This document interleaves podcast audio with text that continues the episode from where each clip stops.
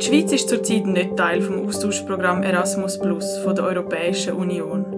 Aber in Austausch können wir ja trotzdem. Was bietet Erasmus eigentlich mehr als das, was wir jetzt haben? Und wie kommen wir wieder in das Programm rein? Dem gehen wir heute mit dem Elisha Link und der Therese Hug Alonso auf den Grund.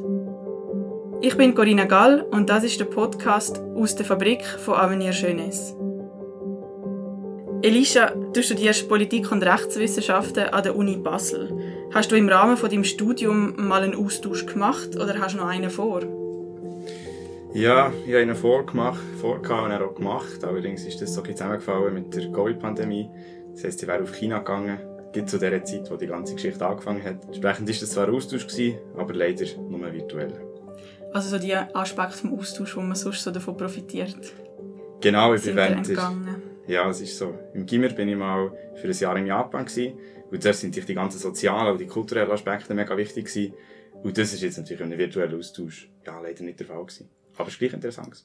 Du setzt dich als Co-Präsident vom VSS, einem Verband Schweizer Studierendenschaften, mit dem Thema Erasmus auseinander. Kannst du uns kurz erklären, warum das es bei Erasmus eigentlich genau geht? Ja, Erasmus, Erasmus Plus, das Plus ist, ich glaube, wichtig. Das Plus erklärt wieso wir es in der Schweiz nicht haben.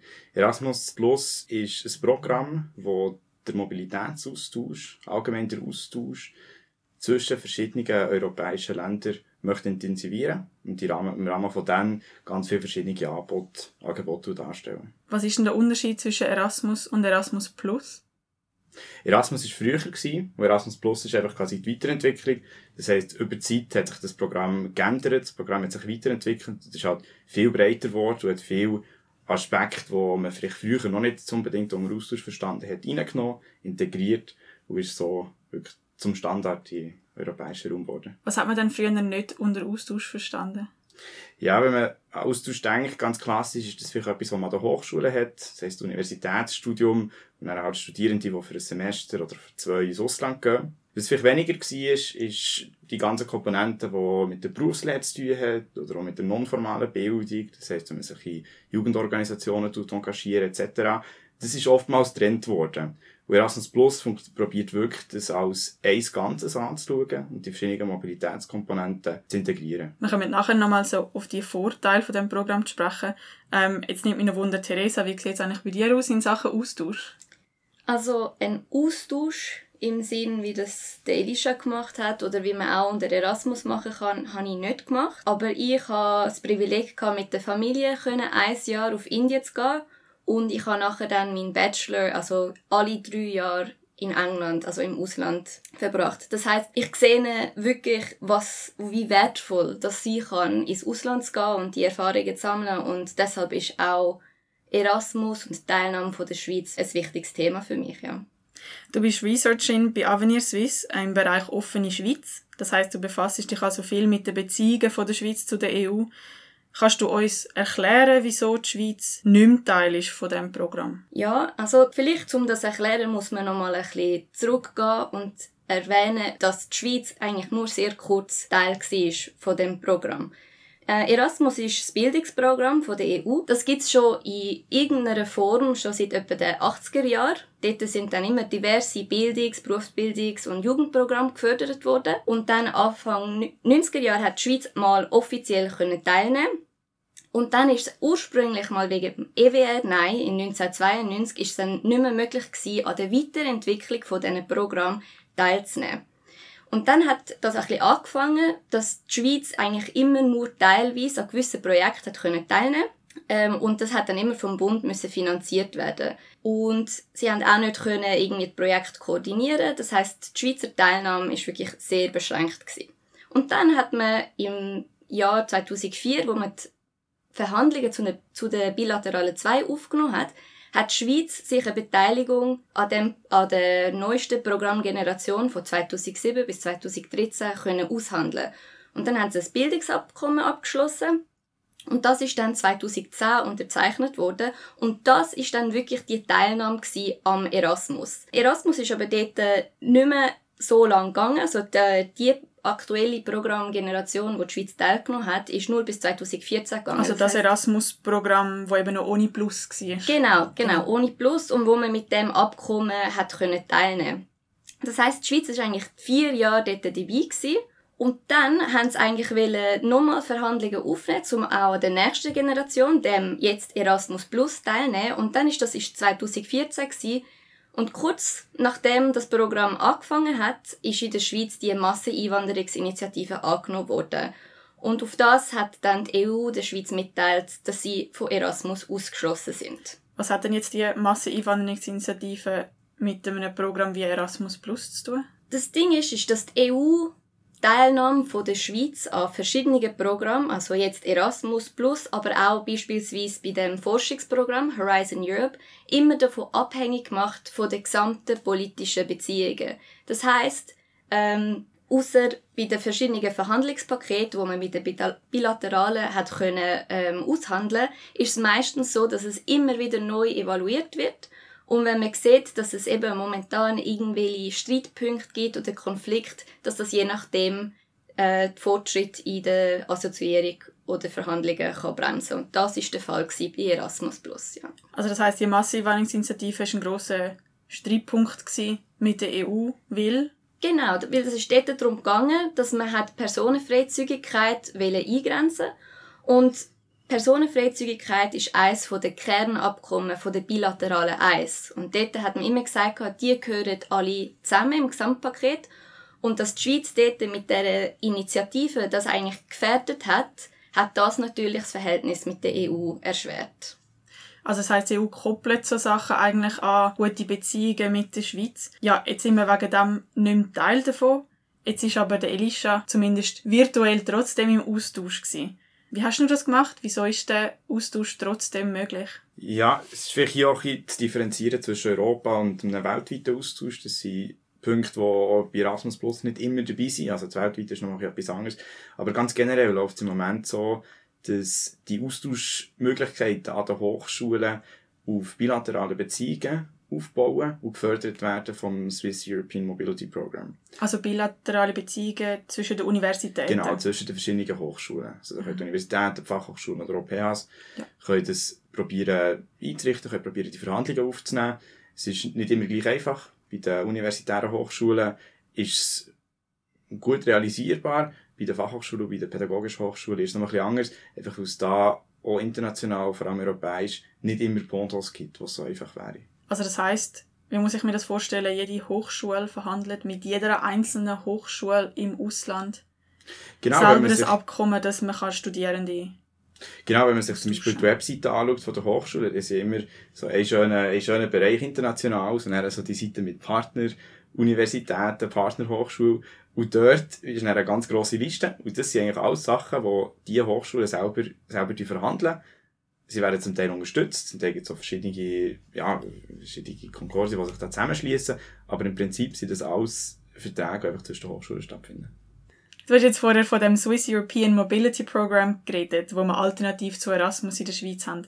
Was ist denn das Programm genau und kannst du vielleicht in ein paar Punkten konkret sagen, inwiefern sich das jetzt von einem Erasmus Plus Programm unterscheidet?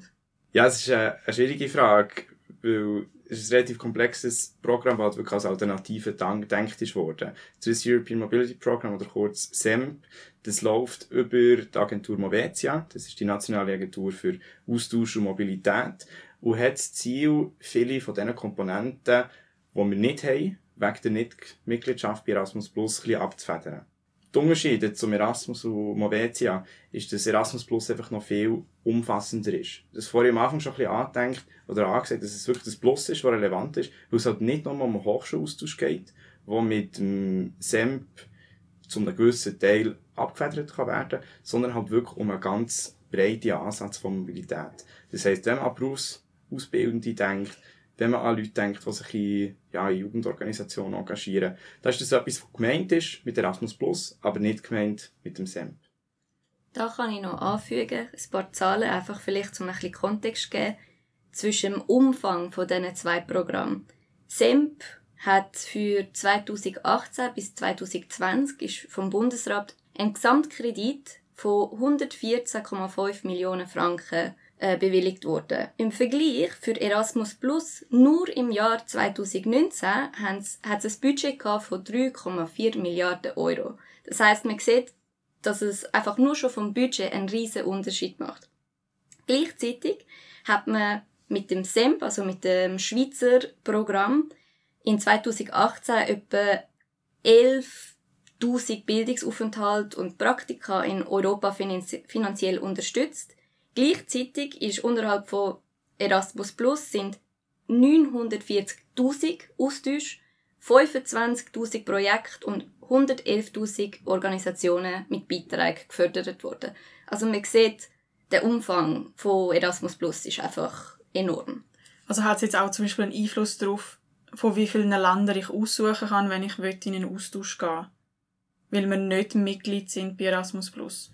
Oder hat das keinen Einfluss auf das? Haben unsere Universitäten das eins zu eins können wieder abdecken mit ihren bilateralen Abkommen? Ja, das ist wieder die Differenzierung zwischen Universitäten, Fachhochschulen und pädagogischen Hochschulen. Wir haben sehr, sehr gute Universitäten. Das heisst, die Schweiz hat als Bildungsstandort sicher einen Startvorteil, dass es viele äh, internationale Hochschulen gibt, die sagen, ja, mit der Schweiz möchten wir gerne Abkommen machen. Das heisst, da gibt es sicher eine gute Grundlage. Bei der Fachhochschule, bei der pädagogischen Hochschule sieht es ein bisschen anders aus. Und das ist der Stand jetzt. Was für uns eigentlich das Wichtigste ist, wenn wir über die Thematik reden, dass man nicht nur vom Jetzt redet, sondern auch von der Zukunft. Weil Erasmus Plus, wir haben vorhin Zahlen gehört, ist ein mega grosses Projekt. Das heisst, die Europäische Union ist wirklich, sie setzt da einen Standard innerhalb von Europa und diesem Standard kann man irgendwann nicht mehr entgegensetzen. Und wenn man es verpasst, genug früh dabei zu sein, dann ist die Schweiz irgendwann nicht nur nicht mehr dabei, sondern hat auch dort die Möglichkeiten, die wir jetzt durch andere Abkommen können noch haben, nicht mehr. Das heisst, man muss jetzt wirklich aufpassen, dass man die Chance nicht verpasst, Teil zu haben von diesem grossen Programm und so halt wirklich die Schweiz in europäisch und aber auch in internationalen Bildungsraum einzubinden und den Studierenden, den Auszubildenden und allen Jugendlichen in der Schweiz wirklich in Zukunft so die Mobilitätschancen zu ermöglichen. Was ist dann die Rolle von einer guten Vernetzung mit anderen europäischen Staaten für Jugendliche? Also was hat das für einen Einfluss auf mich als Studentin? Ob jetzt die Hochschullandschaft in der Schweiz gut vernetzt ist mit, mit anderen europäischen Hochschulen? Es ist so, dass für Bildung heutzutage kann man es nicht mehr innerhalb von nationalen Grenzen denken. Bildung ist etwas, was sehr internationalisiert ist. Die ganze Forschung ist internationalisiert, aber wirklich auch die ganze Bildung. Das heisst, es ist so oder so schon ein internationales Umfeld. Wenn es jetzt plötzlich heisst, dass die Schweiz da nicht mehr dabei ist und dass die Schweiz nicht mehr an diesem internationalen Bildungsumfeld teilhaben kann, sondern so eine Insel darstellt innerhalb der Bildung, dann ist das für die Studierenden in dem Sinne ein Nachteil, dass man nicht die gleichen Chancen hat wie die Studierenden von den Nachbarländern. Und das ist etwas, was nicht darf sein. Gleichzeitig ist ein Austausch, da kann ich auch aus persönlicher Erfahrung reden, etwas, was ihm sehr weiterbringt. Weil man wird konfrontiert mit einer neuen Kultur, man wird konfrontiert mit neuen Personen, mit Menschen, die anders denken, mit Menschen, die die gleiche Welt erleben, aber aus einer ganz anderen Brille. Und das ist etwas sehr Wertvolles. Und wenn man das wirklich möchte, dann muss man sagen, wir brauchen Erasmus. Was eben auch noch dazu kommt, heutzutage ist es ja schon noch möglich, einen Austausch zu machen, eben über SEMP oder auch, wenn man sich selbstständig engagiert. Aber Erasmus Plus macht es einfach viel, viel einfacher. Und ich denke, das darf man vor allem für Jugendliche nicht unterschätzen.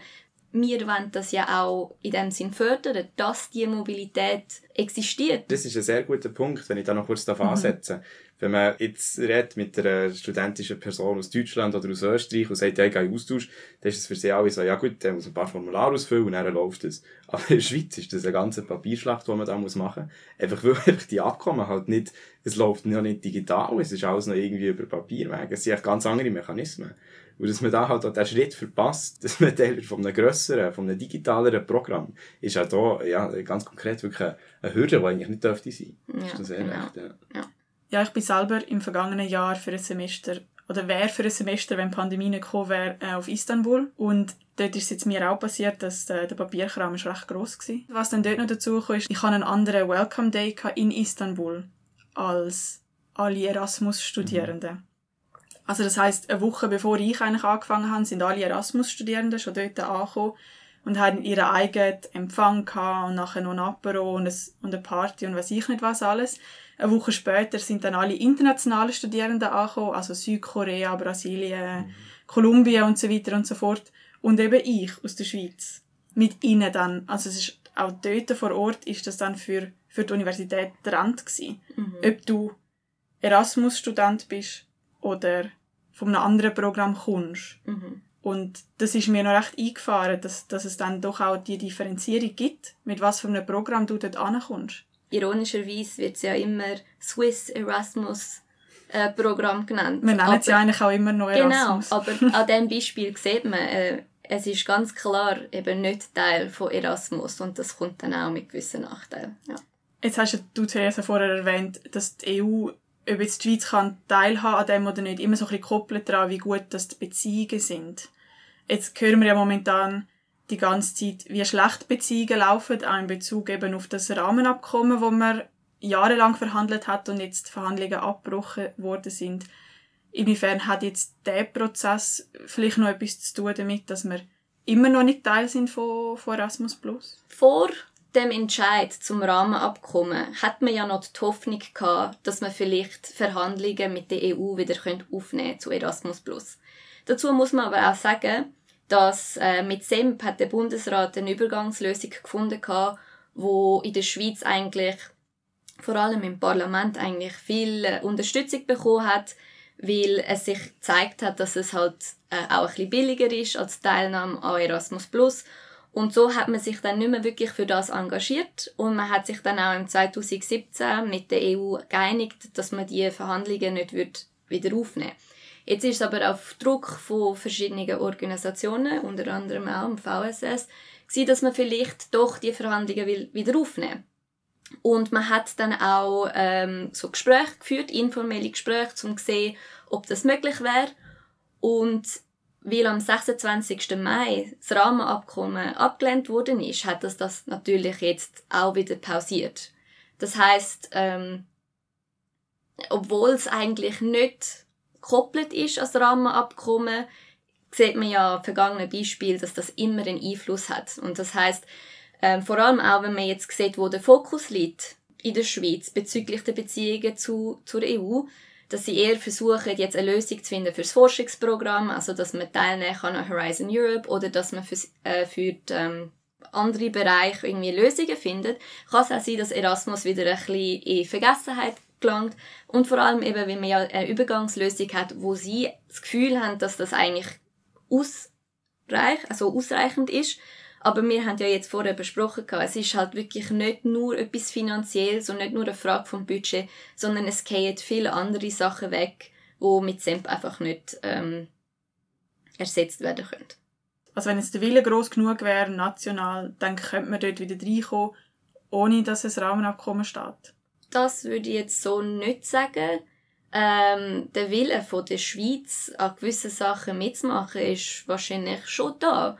Aber das Problem und weshalb auch das mit dem Rahmenabkommen nicht funktioniert hat, ist, man hat sich halt auf so die Grundsatzfragen nicht können einigen und da kann man noch so gern versuchen in verschiedenen Sektoren eine Lösung zu finden und anzustreben, aber die EU hat kommuniziert, wir wollen institutionelle Fragen beantworten und das wäre mit dem Rahmenabkommen jetzt beispielsweise gewesen. Und wenn nicht mit dem Rahmenabkommen, dann mit etwas anderem. Aber solange das nicht gelöst wird, ist die EU auch nicht bereit, über die anderen Themen zu reden. Ja, ist eine Ansichtssache. Ich würde es, glaube nicht, nicht zu 100%, nicht zu 100 unterschreiben, weil auch auf der Schweizer Seite ist noch nicht alles bereit. Wenn man Erasmus Plus vergleicht mit Horizon Europe, ist es so, dass bei Horizon Europe das Parlament schon eine Finanzierungsbotschaft verabschiedet. Das heisst, da hat der Bundesrat das klare Mandat, auch wirklich finanzielle Verhandlungen bis zum Vertragsabschluss zu führen. Bei Erasmus Plus ist das noch nicht der Fall. Das ist sehr lange nicht der Fall.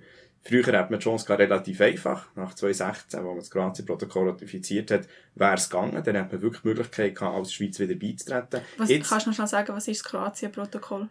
Das hat, äh, das hat zu tun mit der, also nach der Masseneinwanderungsinitiative ist ja, ja, ist quasi die Personenfreizügigkeit mhm. eingeschränkt worden. Mit der Ratifizierung des äh, Kroatien-Protokoll ist man da einen Schritt auf die EU zugegangen. Das heißt, da hat man den nötigen Schritt gemacht, dass man gesagt hat, ja, man könnte wieder dabei sein bei Horizon damals nur Horizon und nicht Horizon Europe und halt auch bei Erasmus Plus. Bei Horizon Europe hat man gesagt, ja gut, das ist uns genug wichtig, wir die Finanzierungsbotschaft äh, ins Parlament bringen, ist verabschiedet worden, wir können beitreten. Bei Erasmus ist der wichtigste Schritt nicht passiert. Mhm. Und das ist, glaube ich, schon ein Fehler, der passiert ist auf Schweizer Seite. Und jetzt wäre es einfach wichtig, dass man die Finanzierungsbotschaft ins Parlament bringt, dass man wenigstens die gleiche Ausgangslage kann schaffen wie, wie bei Horizon ist. Weil die Differenzierung, die du jetzt so vorhin aufgebracht hast zwischen Forschung und Bildung, ist etwas, was man in der Schweiz macht. in der Schweiz so macht, wo man halt so ein bisschen gezwungen ist worden dazu, dass man sich entscheiden aber in Europa überhaupt nicht der Fall ist. Das man ja, Bildung und Forschung, das gehört zusammen. Das muss auch zusammen gehören. Wenn man Forschungsmobilität möchte, muss man Bildungsmobilität fördern. Sonst sind die Forschenden gar nicht interessiert, dass sie ins Ausland gehen. Darum ist es wichtig, dass die Schweiz auch probiert, die Verhandlungen zusammenzuführen. Wie versuchen ihr als VSS da dazu beizutragen, dass es vorwärts geht? Ja, wir sind, seit die ganze Geschichte angefangen hat, seit dem 14, ist also für uns eine lange, schon ein langer Weg, den wir gemacht haben, sind wir mit verschiedenen Organisationen, unter anderem mit der SAIF, das ist der Dachverband der Jugendorganisationen, ganz aktiv dabei Lobbying zu machen auf Schweizer Seite. Jetzt im Moment sind wir dabei, aktiv zu werben für eine Motion, die jetzt am 9. Dezember behandelt wird, wo es um die Finanzierungsbotschaft geht, dass die endlich überwiesen wird als Parlament. Das ist doch auf der Schweizer Seite, der politische Druck hochzuhalten. Auf der anderen Seite sind wir natürlich auch europäisch unterwegs. Da schaffen wir ganz nah zusammen mit der European Students Union. Das ist der Fachverband von allen Studierenden auf europäischer Ebene. Sie haben, glaube vor, vor zwei Wochen ein Statement an die Europäische Kommission adressiert, wo sie sagen, ja, man muss auch differenzieren zwischen Bildung und Wirtschaft. Es kann nicht sein, dass die Studierenden leiden, weil sich die Wirtschaftsvertreterinnen und die politischen Personen, die dafür einstehen, nicht einig werden Bildung und Forschung ist genauso wichtig für die Wirtschaft. Und man muss ihnen eigentlich aufzeigen, was ja. das ist. Es tut Innovation, Kreativität, ähm, Wettbewerbsfähigkeit vom, vom, vom Wirtschaftsstandort Schweiz stärken. Jetzt geht es also vielleicht weniger darum, Bildung und Wirtschaft voneinander zu entkoppeln, wenn es darum geht, zu argumentieren, was Erasmus der Schweiz bringt, sondern genau das Gegenteil, Wirtschaftsvertreterinnen und Vertreter aufzuzeigen, wie elementar Bildung ist für einen gesunden Wirtschaftsstandort Schweiz. Ähm, der Eindruck, den ich von dir bekomme, Elisha, und sag mir, falls ich mich täusche, dass es zumindest, wenn es darum geht, die Jugend davon zu überzeugen, wieso dass es Erasmus braucht, müssen sehr wenig Aufwand betreiben. Ja, es ist so. Die ganze Jugend ist sich bewusst. Das ist wirklich, das sind, die Studierenden, das sind die Berufsausbildung, das sind die Leute, die sich freiwillig engagieren. Das ist die ganze Jugend, die sagt, Erasmus Plus wäre besser. Und darum ist es so einfach, da eine breite Koalition zu schmieden. Gleichzeitig ist auch auf der europäischen Seite ist es so, dass die Studierenden sagen, dass die Jugendlichen sagen, ja, wir wollen auch in die Schweiz kommen. Wir wollen nicht, dass die Schweiz nach außen vor ist. Es ist wirklich im Moment eine Situation, wo die Jugendlichen unter dem politischen unter der politischen Grosswetterlage leiden. Und das dürfte es eigentlich nicht. Ihr setzt euch jetzt dafür ein, dass eben Erasmus Plus wieder finanziert wird oder beziehungsweise das Parlament sich dem annimmt und sich genauso für das einsetzt wie für Horizon Europe. Kann es aber sein, dass ihr am Schluss eigentlich nicht darum herumkommt, euch für ein Rahmenabkommen einzusetzen, wenn Erasmus Plus für die EU so fest gekoppelt ist an gute Beziehungen und eben einem Rahmenabkommen? Wir als Verband der Schweizer Studierendenschaften betreiben Hochschulpolitik. Das ist uns ganz wichtig. Wir betreiben nicht Gesellschaftspolitik betreiben. Und wir sind eigentlich der Meinung, dass man von beiden Seiten her eine Lösung muss finden, wo man jetzt die ganze Wirtschaftsfrage, die ganzen Wirtschaftsabkommen nicht zwangsläufig mit Bildungspolitik verknüpfen. Und wir sind optimistisch und wir hoffen, dass es da eine Lösung gibt. Aber man muss ehrlich sein, es wäre wahrscheinlich alles viel einfacher, wenn es ein Rahmenabkommen gäbe. Theresa, was meinst du? Ist es äh, kann man Erfolg haben, mit Themen basiert mit der EU zu verhandeln oder ist der einzige Weg für die EU eigentlich nur, dass man mit einem Rahmenabkommen kann, kann die Beziehungen besiegeln Das ist, glaube ich, die Frage, die wir uns alle stellen. Oder ob die EU bereit ist, auch auf so, so einer Ebene mit der Schweiz zu verhandeln. Ähm, es gibt sehr viele verschiedene Modelle, die die Schweiz anstreben können. Und in dem Sinn lohnt es sich jetzt nicht, dem Rahmenabkommen nachzutrauen, sondern wir müssen schauen, wie geht es weiter und ob wir, sobald sich das vielleicht ein bisschen entspannt hat, ähm, wir möglichst schnell die Gespräche aufnehmen und sehen, eben, ist es vielleicht möglich, durch eine bilaterale Drei oder irgendwie ähm, ein anderes Verhandlungspaket auch eine Lösung zu finden. Ähm, aber es ist momentan noch alles offen. Das wird sich erst noch zeigen, ob die EU für den sektoriellen Ansatz ähm, offen ist. Ich glaube, mit dem schließen wir das Gespräch ab. Das fasst ja auch so ein bisschen die aktuellen Beziehungen mit der EU zusammen. Es ist noch offen. Danke vielmals, dass ihr beide da sind für das Gespräch. Danke für die Einladung. Merci für die Einladung. Schön gewesen.